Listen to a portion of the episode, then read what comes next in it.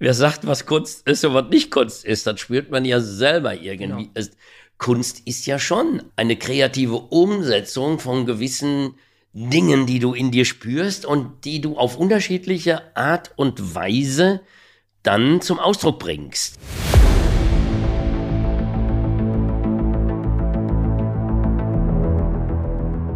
Lecker Kunst, leicht verständlich. Ein Podcast von und mit Michael Neute.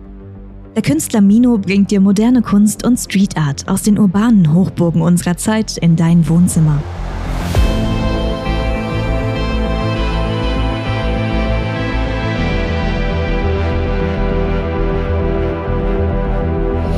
Herzlich willkommen zu einer neuen Ausgabe von Lecker Kunst.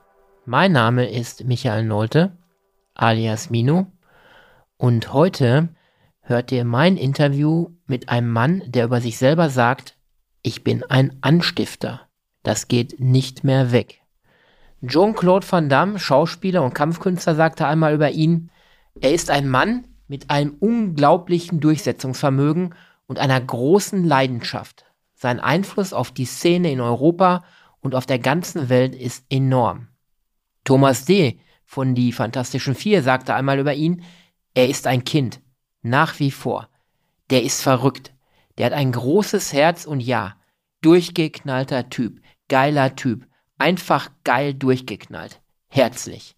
Die Rede ist von Titus Dittmann, der Skateboard-Pionier Deutschlands, Träger des Bundesverdienstkreuzes, erfolgreicher Unternehmer, Entrepreneur, Skateboarder, Snowboarder, Rennfahrer, Familienvater, Opa, Mensch. Ich konnte einen ganzen Nachmittag mit Titus Dittmann verbringen und gemeinsame Visionen schmieden. Höre jetzt mein Interview mit einem Mann, der die Dinge anpackt und umsetzt. Viel Spaß mit Teil 1. Ja, heute hier im Interview bei Titus Dittmann. Ich freue mich sehr, Titus. Ja, ich freue mich auch und bin ganz gespannt. Wir haben vorweg, haben wir uns darauf geeinigt, dass wir uns auch duzen. Wir haben uns ja im letzten Jahr über Umwege kennengelernt und schnell festgestellt, dass es zwischen uns matcht und dass die Tape Art und gerade die Skateboard-Szenen ja irgendwie auch miteinander harmonieren. Wir kommen beide von der Straße weg, machen irgendwas mit Straße, mit Skateboards, du, ich mit Street Art.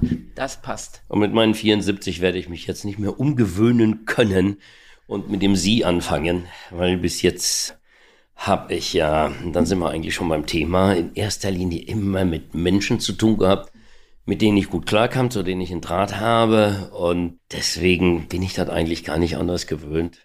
Und nach kurzer Zeit bin ich automatisch im Du, wenn ich mich wohlfühle, deswegen Ja. hat das gar keinen Sinn auf dem Sie. Ja, man fühlt sich auch direkt wohl bei dir, bei der ersten Begegnung, ich weiß das noch zwischen uns. Ich habe mich direkt wohl bei dir gefühlt. Du bist ein sehr, sehr offener Mensch, muss ich sagen. Ja, sehr spannend. Ich freue mich auf das Interview heute. Du hast so viel erlebt in deinem Leben, du hast so viel Erfahrung gezogen. Und ich glaube auch gerade in meinem Metier, junge Künstler, die vielleicht ihre Vision umsetzen wollen, die können auch von dir adaptieren. Und da wollen wir mal im Interview gucken, was die alles von dir lernen können. Ja, den Mentor. Ich steig mal ein mit einer Frage, deine grundlegenden Prinzipien, die du so im Leben hattest und befolgt hast, um dich vom Lehrer, du warst ja ursprünglich Lehrer, das finde ich so spannend, so ein Gamechanger, zu einem erfolgreichen Unternehmer, Buchautor, Snowboarder, Rennfahrer, Träger des Bundesverdienstkreuzes, ich weiß gar nicht, wo ich da aufhören soll, das ist noch nicht alles. Welche Prinzipien hast du da verfolgt? Ja, damit fängt das schon an. Ich habe immer das Problem, auf so reguläre Fragen auch reguläre Antworten zu geben. Denn im Prinzip habe ich mir nie Prinzipien zusammengelegt. Und äh, klar, ich mache mir unglaublich viel Gedanken über mich, über die Welt und wie das alles so funktioniert und so weiter. Aber ich bin genau das Gegenteil von demjenigen, der meint, dass man einen Plan machen kann, insbesondere für sein Leben. Und das auch aus ganz rationalen und vernünftigen Gründen. Mir ist irgendwann mal klar geworden, als ich Unternehmer wurde und die Banken wollten von mir immer einen Businessplan haben über fünf Jahre. Und alles in mir sträubte sich. Was soll die Scheiße? Ich habe doch keine Glaskugel. Wie soll ich fünf Jahre irgendwie da planen? Das wär, und ja, dann ist mir irgendwann klar geworden, also ich habe nur Pläne wirklich gemacht, wenn ich unbedingt Geld brauchte für eine Bank. Ja Gott, da habe ich mich hingesetzt. Ansonsten habe ich mich geweigert, eigentlich auch mein Leben zu planen, weil kein vernünftiger Mensch kommt auf die Idee, wenn er mit jemandem Schach spielt, dass er irgendwie das ganze Schachspiel von vorne bis hinten planen kann, damit er auch gewinnen kann. Man merkt nach drei Zügen plötzlich, wenn man die vorausdenkt, wie komplex schon so ein blödes Schachspiel wird. Und ich sag mal, das Leben ist doch viel komplexer. Wie kann man sich da einbilden, über Jahre wirklich eine Lebensplanung zu machen? Klar denke ich darüber nach, Worst Case, Best Case und so was, was kann alles passieren? Das ist auch vernünftig, das nenne ich aber dann mentales Training oder ja, sich mit der Situation beschäftigen, das ist ganz gut.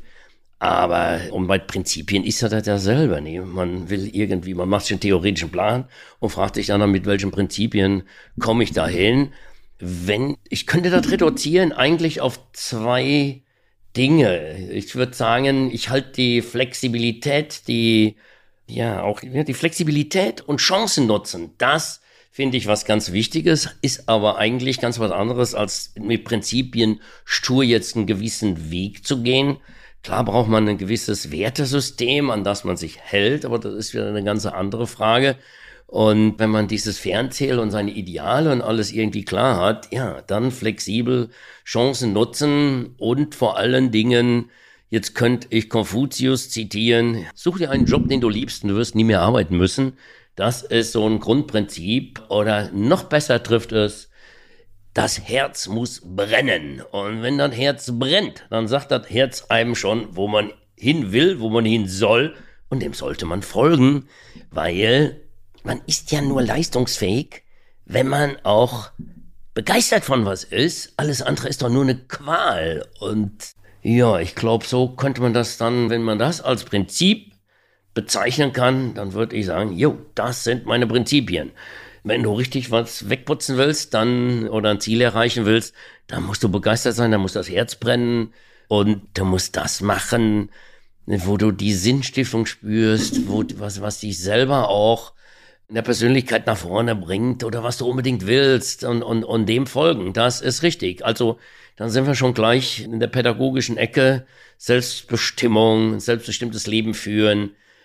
Aber natürlich nicht auf Kosten von anderen. Das muss ich immer wieder dazu sagen. Nee, aber aber da können wir gleich dann noch genug drüber reden. Ja, das Problem ist immer, egal was du für eine Frage stellst, ich bin über gleich, wie soll ich sagen, so breit, weil gleich. alles mit allem zu tun hat. Ja.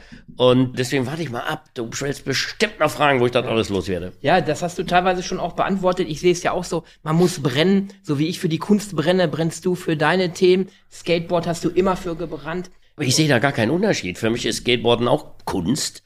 Guck dir die Jungs an. Ja, wie willst du Kunst definieren? Im Endeffekt ist ja Kunst. ja, wer sagte, wer sagt, was Kunst ist und was nicht Kunst ist, das spürt man ja selber irgendwie. Genau. Kunst ist ja schon eine kreative Umsetzung von gewissen Dingen, die du in dir spürst und die du auf unterschiedliche Art und Weise dann zum Ausdruck bringst. In der Kunst ist es dann meistens oder oft eine Leinwand oder eine Wand oder was auch immer. Und dann nimmt man unterschiedliche Mittel. Die einen nehmen einen Pinsel und Farbe, die anderen nehmen Tape, die anderen eine Sprühdose. Es gibt auch viele Künstler, die nehmen Schweißgerät und äh, braten ein bisschen Schrott zusammen und so weiter. Und im Endeffekt kommt es ja dann auf das Ergebnis an, ob man das als Kunst empfindet. Und beim Skateboarden ist das ähnlich. Da, da geht man ja auch nicht wie beim Fußball, wo es gewisse Regeln gibt und ein Ziel vor Augen ist, nämlich wir müssen gewinnen. Nee, bei Skateboarden, dann würde ich dann schon eher schon fast in die Ecke Kunst packen, weil das ist ja ein Kampf mit dir selber, wie auch bei der Kunst. Wie kriegst du das, was du spürst, am besten auf die Leinwand? Und genauso ist das beim Skateboarden. Ja, wie kreativ bist du? Was willst du mit dem Skateboard alles machen? Wie willst du dich da verwirklichen und dich auch selber überwinden? Es ist halt eine mehr körperliche Art und Weise, dieser Kunst zu folgen, als jetzt bei der bildenden Kunst ja, doch, kann ich so sagen. Aber ansonsten sind da genauso wenig Grenzen gesetzt und das Ergebnis zählst da, was du mit diesem Skateboard dort ja, anstellst. Und beurteilen tut das beim Skateboarden genauso eine subjektive Zuschauerzahl wie bei der Kunst, die dann entweder sagt, hey, du bist ein geiler Künstler, dafür gebe ich dir Kohle, aber ist es dann erst Kunst oder ist es schon Kunst, die dir nur gefällt? Und beim Skateboarden ist es genauso, nicht? Ist das schon geiles Skateboarden, wenn du irgendwo alleine den Bordstein malträtierst und bist super glücklich, dass du das alles geschafft hast, wo du dir vorher nie vorgestellt hast, dass du ja dieses Ausdrucksmittel Skateboard dann irgendwann so beherrschst, weil das Skateboarden ist genau wie der Künstler mit anderen Dingen sich ausdrückt, so drückt sich ein Skateboarder mit diesem Board und mit dem aus, was er im, ja, in, dem, in der normalen Urbanität findet. Ein Skateboarder geht durch die Stadt und sieht das komplett anders. Ein Architekt, ja, der ist schon fast, ja, der geht schon so in Richtung, der guckt ein bisschen wie ein Architekt, nur ganz, ganz, ganz, wie soll ich sagen, fast, ja, speziell, was kann ich mit der Architektur anstellen? Genau wie ein Künstler, ein Graffiti-Künstler, der geht auch durch die Stadt und sagt, ja. wo sind die, die geilsten Wände, wo ich was dran schmieren kann? Oder, oh, Eisenbahnwaggon, dann habe ich noch mehr Öffentlichkeit, der fährt durch ganz Deutschland und sowas. Das darf man ja alles nicht vergessen und von daher sehe ich da schon extreme Parallelen. Ja, das sehe ich auch so. Also ich sage immer auch, Skateboarder sind Künstler auf dem Brett. Ja, wenn ich da sehe, was für Schrauben die drehen, wie die mit diesem Brett umgehen, das sind Künstler. Und da wären wir nämlich auch schon bei dem nächsten Stichwort, was ich mir so aufgeschrieben habe hier. Welche Rolle spielt die Kreativität in deiner Arbeit als Unternehmer? Aber wie kannst du diese Fähigkeiten nutzen, um deine Ziele auch zu erreichen? Diese ganze Kreativität, die ja Skateboarder auch ausmacht. Für mich ist Kreativität natürlich ein, hat einen ganz, ganz, ganz extrem hohen Stellenwert. Und ich habe da auch nie unterschieden, geht das jetzt um Kunst, geht das um Unternehmertum. Ich sag mal, wenn es um Leben geht, dann ist Kreativität ein unglaublich wichtiger Faktor. Und Kreativität, das sind wir auch wieder. Also ich komme, tut mir leid, ich bin Pädagoge, ich war Studienrat und nee, tut mir nicht leid, sondern ich finde das geil, dass ich eigentlich da so eine spezielle, ja, ich sag mal, Vorbildung insofern habe, ja, ich war Schüler an der Schule, also habe ich Pädagogik mitgekriegt, passiv.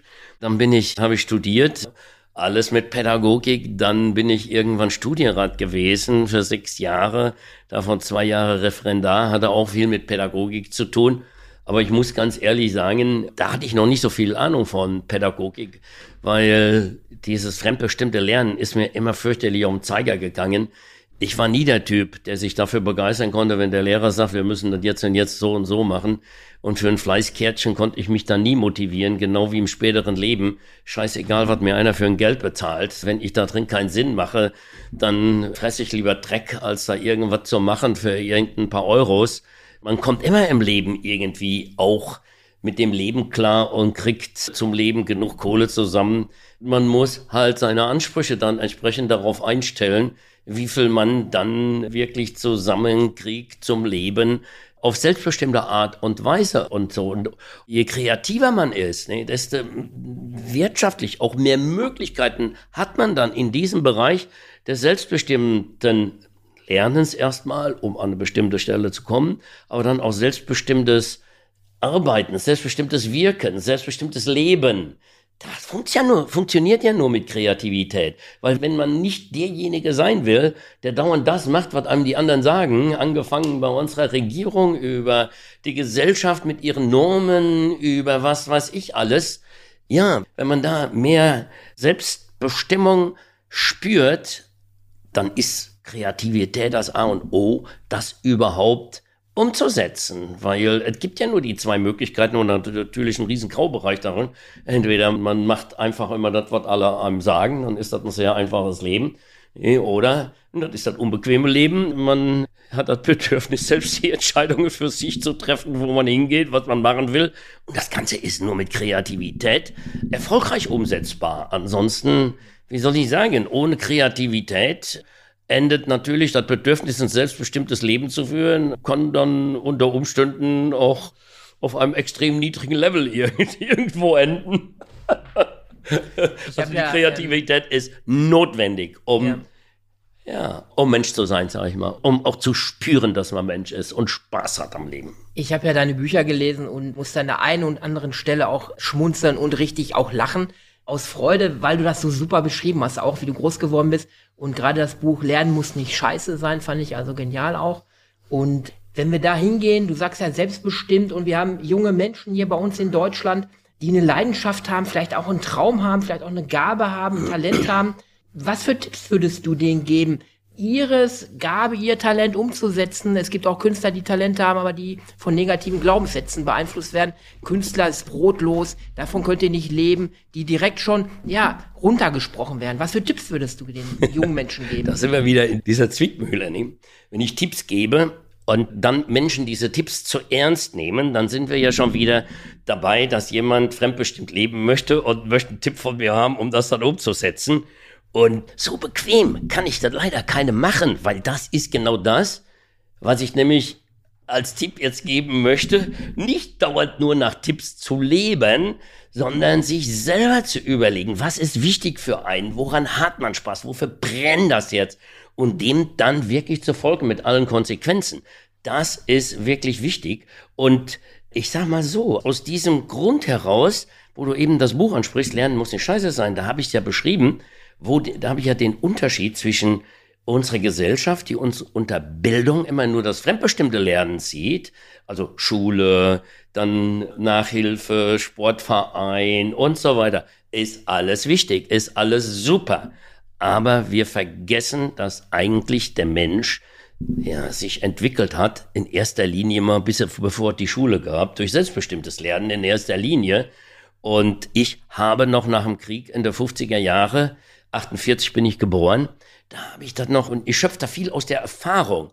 Und diese Erfahrung, ich, ich rede jetzt nicht von gut und von schlecht und von früher war alles besser, früher war alles scheiße. Nee, es war vieles komplett anders. Und ich, ich, ich ohne Wertung, sage ich jetzt mal einfach, dadurch, dass so viele Sachen so scheiße waren, dass unser Sozialsystem noch nicht so weit war, dass Eltern noch im Schnitt fünf Kinder hatten oder viereinhalb oder wie auch immer und dass beide Eltern mal lochen mussten wie Tier, dass samstags noch gearbeitet wurde, ich noch zur Schule gehen musste, dass 80-Stunden-Woche, der Alte komplett kaputt nach Hause kommt, sonntags auf dem Sofa liegt, sich mal erholen muss und nicht um die Kinder kümmern kann. Und eine Mutter ohne Putzhilfe, wo keine Geld für war, ohne moderne Geräte und ohne Nanny und was man sich heute alles leistet und ohne Kita mit Ganztagesbetreuung und ohne Ganztagesschule, ja, dass da eine Mutter ihre beiden Aufmerksamkeitsaugen, sag ich mal, dann plötzlich auf fünf Kinder aufteilen musste. Und meine,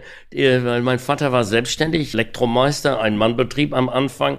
Ja, und da war so ein kleiner Laden, der Batterien, Taschenlampen, Bierchen und was weiß ich verkauft hat. Ja, und meine Mutter hat dann noch neben mir den Laden gemacht bei drei, vier Kindern. Und da blieb einfach nicht so viel Zeit, um für das, was man heute so Förderung, Behütung, wenn, wenn heute eine Mutter sich so verhalten würde, wie sie sich damals verhalten musste, da würde man von Verwahrlosung reden. Und ich sag, nee, das Gegenteil ist das Fall.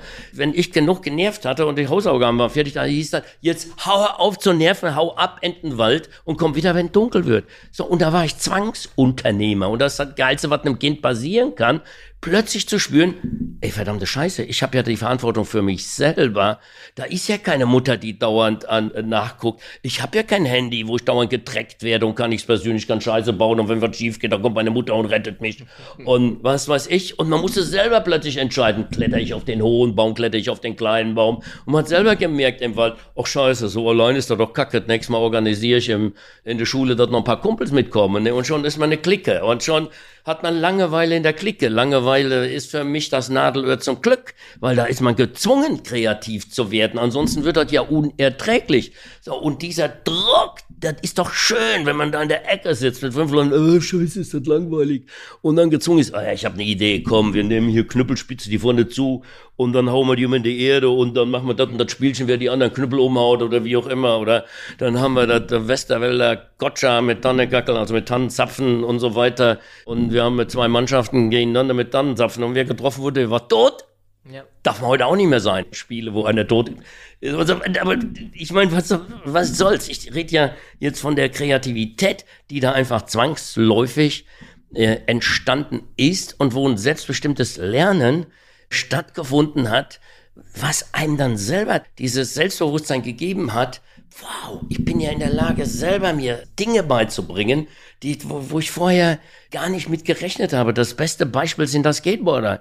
Wenn du Skateboarder siehst, die fallen nur auf die Schnauze, tun sich weh, ohne Ende. Da wird nicht gejammert, da wird aufgestanden, Dreck aus den Klamotten. Hey, ganz heiß, ich muss den Trick schaffen. Und wenn der Trick dann geschafft wurde, dann kommt das Bewusstsein, boah, das habe ich ganz allein geschafft. Das hat mir keiner eingebläut, das hat keiner mich trainiert und so. Das ist meine Leistung. Boah, wie geil ist das denn? Und dann passiert nämlich bei Menschen das, was ich immer ganz frech eine körpereigene Drogenrausch nenne. Möchte natürlich keiner hören, ist es aber ich könnte auch sagen, ist die Euphorie, die dann kommt. Ja, aber was ist das anderes? Da kommen die ganzen Adrenaline, die Endorphine, die, was weiß ich, was es da alles gibt, was man sich sonst in der Disco noch reinhauen kann in Form von Pillen. Das hat der Körper zum größten Teil doch alles selbst. Und beim selbstbestimmten Lernen, wenn der Erfolg kommt, dann wird das alles ausgeschüttet. Es geht doch nur darum, wir haben ein Belohnungszentrum und plötzlich wird unser Belohnungszentrum überschüttet und wir fühlen uns so geil und die Kids haben das Gefühl, einen Tag lang, sie können über das Wasser laufen, so gut fühlen die sich. Und das hebt das Selbstkonzept. Der Pädagoge spricht von Selbstwirksamkeit. Was ich da beschrieben habe, ist ja wie eine positive Spirale. Man hat ein, ein Selbstkonzept. Das ist das, was sich ein Kind oder ein Mensch zutraut, jetzt realistisch, wozu er in der Lage ist, was er sich wirklich zutraut. Und dann lernt er und übt und übt und übt und plötzlich klappt das. Dann geht das Selbstkonzept hoch und man ist auf einem höheren Level. Und dann kann man auf dem höheren Level wieder so eine positive Spirale mit selbstgesteckten Zielen, mit harter Arbeit der Ziel erreichen und dann wieder das Gefühl haben, wow, ich habe mich wieder ein Stück entwickelt und das Ganze ist ein ganz, ganz, ganz wichtiger Faktor in der Persönlichkeitsentwicklung. Und wir glauben, wenn man die Kinder zur Schule schickt und dann irgendwie theoretischen Ethikunterricht oder wie auch immer was haben und sich da und irgendwelche Sachen auswendig lernen, hey, das ist nicht innen drin, das ist keine Selbsterfahrung und ist beides wichtig. Klar, ist Schule auch wichtig. Und wir machen immer den Fehler, wenn ich fürs selbstbestimmte Lernen so argumentiere, meinen die Menschen immer, ich hätte was gegen Schule und sonst was. Nee, hat überhaupt nichts damit zu tun. Einen Satz würde ich da gerne, ich weiß, du möchtest auch gerne viele Fragen stellen, aber die darfst du alle noch stellen. Aber mir fällt gerade Folgendes ein. Ich glaube, weil ich mich viel mit mir beschäftigt habe und ich bin ja ein Mensch und deswegen auch ein Tipp. Ja, das ist ein Tipp.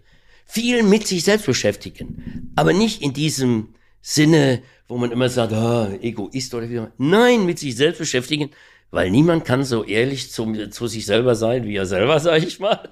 Man kann auch, man kann mit sich selber auch mal ganz offen umgehen und die ganze Scheiße und, und, und wo ist man, was ist einem unangenehm, was hat man für Schwächen? Und sich auch mit seinem Reptiliengehirn beschäftigen, was die meisten ja gar nicht mögen, weil man immer beigebracht kriegt, ja, wir sind das Wesen, was sich so entwickelt hat und was scheiß der Hund drauf, wir haben noch ein Reptiliengehirn, da sind so viel Triebe drin und, und so viel Scheiße, was wir gar nicht in unserer kultivierten Welt gebrauchen können, was da immer noch da ist, sonst hätten wir keine Kriege und nix. Das sind alles so niedere Triebe, die früher vielleicht mal notwendig war zur Selbsterhaltung. Wenn man moins musste man Aggression aus der Höhle gehen, damit man den Bären schafft und so weiter. Die Aggressionen sind heute total überflüssig, wir haben es aber noch nicht im Griff.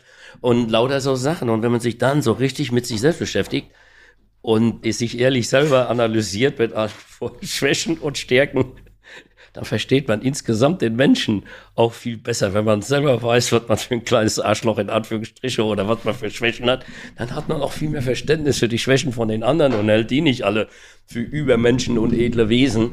Und ja, das finde ich sehr sinnvoll, alles in Relation zu setzen zu dem Bewusstsein kommen, nee, es gibt nicht diese eine Wahrheit, es gibt nicht dieses eine, was weiß ich, unser Gehirn ist da läuft gerade auf Terra X so eine schöne Sendung über Gehirn, die ziehe ich mir jeden Abend rein, jeden Freitag, wenn das kommt. Ja.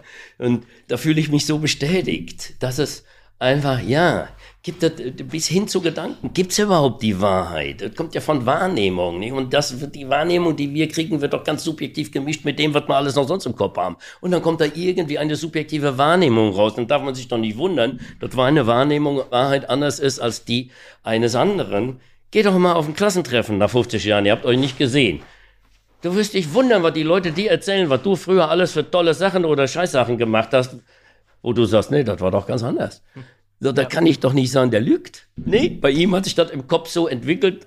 Ja, Philosophen sagen ja auch, Erinnerung ist das erste Vergessen, weil es sich dauernd wieder verändert. Und diese Relativität zu kapieren, ich glaube, das ist das Wichtigste. Das möchten die Menschen aber nicht, weil das so unbequem ist, mit etwas zu leben, ja, wo man nicht mit in die Zukunft gucken kann, wo man nicht was Handfestes hat und Regeln. Ja, deswegen leben ja so gerne so viele Leute fremdbestimmt, weil das ist so bequem, dann sagt nämlich jemand anders, was recht, falsch und richtig ist. Genau. Ich habe auch diese Sendung im Terra X gesehen, finde ich auch sehr, sehr spannend. Und ich habe dir ja letztens noch ein Reel geschickt, das hat mir ja alles, ich war so erstaunt, dieser blinde Skateboardfahrer, das hat dich ja, ja. gar nicht vom Sockel gerissen. Ja. Mich hat vom Sockel gerissen, der immer wieder diesen Trick versuchte, der war blind. Und beim dritten, vierten, fünften Mal, nachdem er hingeknallt ist, hat dieser Trick geklappt. Und da habe ich gesagt, was muss Skateboard für eine Faszination haben, ich hab ja, dass so ja. einer es immer wieder versucht. Wir haben in Namibia, in Windhoek, in einer ja, so Internatsschulen eine für Blinde und stark Sehbehinderte, eine für Taube und stark Hörbehinderte und eine für geistig Behinderte. Drei verschiedene Schulen. In der Mitte haben wir einen Skateboardpark gebaut. Und da passieren förmlich Wunder. Es ist unglaublich, wie die Kids durch selbstbestimmtes Lernen dahin kommen und sich mit ihren Fähigkeiten ergänzen. Und ich habe jetzt bei mir gerade eine Story auf Instagram gepostet, wo ein blinder Skateboarder, am Anfang merkt man das gar nicht, man denkt nur, warum fährt er so komisch? Der troppt rein in so eine Mini-Ramp, auf der anderen Seite raus, bleibt dann immer komisch stehen, guckt aber gar nicht in die Richtung, wie er fahren will, sondern über die andere, kommt dann wieder rückwärts, er fühlt das und fährt ganz normal wieder zurück. Man denkt, ey, wie, wie ist der denn drauf? Aber der ist blind. Und was da ist, ist einfach, ja, das ist eine Faszination. Und sowas kann nur durch selbstbestimmtes Lernen funktionieren. Wenn da ein Trainer hingehen würde und würde dem Blinden sagen, du musst das jetzt so und so und so und so machen, keine Chance. Mhm. Weil er müsste sich ja hundertprozentig auf den Trainer verlassen. Und beim selbstbestimmten Lernen verlässt man sich auf sich beurteilt sich, was man kann und was man nicht kann und arbeitet da immer weiter dran, sich weiterzuentwickeln. Und deswegen bin ich ja immer so begeistert, auch um wieder auf die Kunst zu kommen, weil bei Künstlern, auch wenn die meisten das gar nicht wissen, ist es genau so. Es ist keiner ein Künstler, der irgendwo hingeht und dann sagt man dem wie im Kunstunterricht, so hier, zack, ist das Bild, mal das ab oder hier zack, zack, zack, malen nach Zahlen oder wie auch immer. Das ist fremdbestimmtes Umsetzen, dass man irgendwas Schönes produziert. Scheißegal, wie man das nennt, ist auch was Schönes. Aber für mich gehört ja beim Künstler gerade dieses, ja, dieses schlecht beschreibbare, das kommt von innen und man macht da irgendwas draus und es sagt einem nicht einer von außen, was man zu machen hat, sondern ganz im Gegenteil, man versucht, die Grenzen zu sprengen, man versucht, ja, neue Bereiche irgendwie sich zu erobern. Ob die schon mal jemand erobert hat oder nicht, ist ja scheißegal. Es geht um den Künstler selber in der Weiterentwicklung dort diese Erkenntnisse zu haben und das dann auch tatsächlich motorisch umsetzen zu können. Ich glaube, es gibt unglaublich viele Künstler, die gar nicht in der Lage sind, das motorisch umzusetzen, aber die vielleicht ein Feuerwerk im Kopf haben und wo der reine Wahnsinn abgeht, die aber leider Gottes dann das Talent nicht haben, das irgendwie anderen noch so mitzuteilen.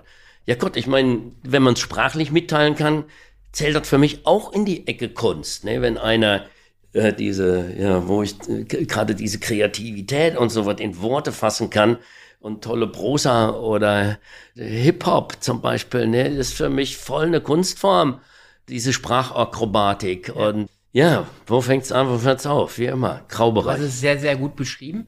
Also wie ein Künstler tickt, du hast es wirklich beschrieben, er ist kreativ innen drin Feuerwerk und das kommt dann über die Finger raus auf diese Leinwand. Ja, ja, und, und ob das dann die Leinwand ist oder mit dem Skateboard, irgendein Trenngeländer oder wie auch immer, es ist genau das Gleiche, was dort passiert. Genau, aber da sind wir auch bei meinem Stichwort immer Autodidakten, weil die Autodidakten in der Kunst, die werden immer so belächelt. Ich sage, es gibt große Künstler, die Autodidakten waren, ja, und das kommt von innen heraus und man muss es nicht studiert haben, um Künstler zu sein.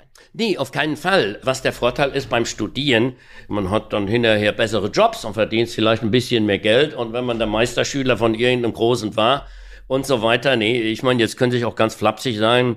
Man ist dann Künstler, weil das ist die größte Kunst, seine Scheiße teuer zu verkaufen. Ne? Dann ist man auch ein Künstler. Ne? Also die, die, gehört auch dazu, man muss irgendwo von leben. Aber das ist dann wieder eine andere Art von Kunst. Ne? Wenn man dann wirklich, dann ist man ein guter Verkäufer. Ich finde, ein erfolgreicher Künstler ist auch immer ein guter Verkäufer und ein Hammer-Marketingmann, der sich als Produkt super positionieren kann, entsprechend kommunizieren kann, sich super verkaufen kann, wie, ja, die Künstler auf der Bühne. Wer ist erfolgreich, wer nicht? Als sind die erfolgreich, nicht die am besten singen, sondern die auch die beste Show nach außen, die genau das Gespür haben. Wie komme ich am besten rüber? Wie kann ich mich? Und manche, die das Geld dann haben, die nehmen dann auch eine geile Agentur und dann verdienen sie noch mehr Geld. Also ich meine, wo fängt der Künstler an, wo hört es auf? Das gehören, und von welcher Art von Künstler reden wir? Mhm. Also, wir haben ja bis jetzt nur davon geredet, jeder, der sich als Künstler fühlt, ist ein Künstler. Aber das, was man draußen sieht, hat ja auch mit Vermarktung, mit knallharten Business und auch mit abgefuckten, jo, wie soll ich sagen, ich hätte fast gesagt Kapitalismus, das meine ich aber nicht politisch, sondern einfach, ja, man muss sich verkaufen und gucken, dass man Kohle macht. Marketing. Und oft ist es ja so, dass ein Künstler tatsächlich danach bewertet wird, was gibt man ihm für so ein blödes Bild? Ne? Ist das Kunstwerk deswegen besser? Nur weil Nicht-Künstler das geiler finden? Das war Lecker Kunst, leicht verständlich. Ein Podcast von und mit Mino. Du kennst Menschen, die sich auch für die Kunst interessieren könnten? Dann teile diesen Podcast doch gerne mit ihnen oder gib uns eine Bewertung. Damit hilfst du auch anderen, uns zu finden.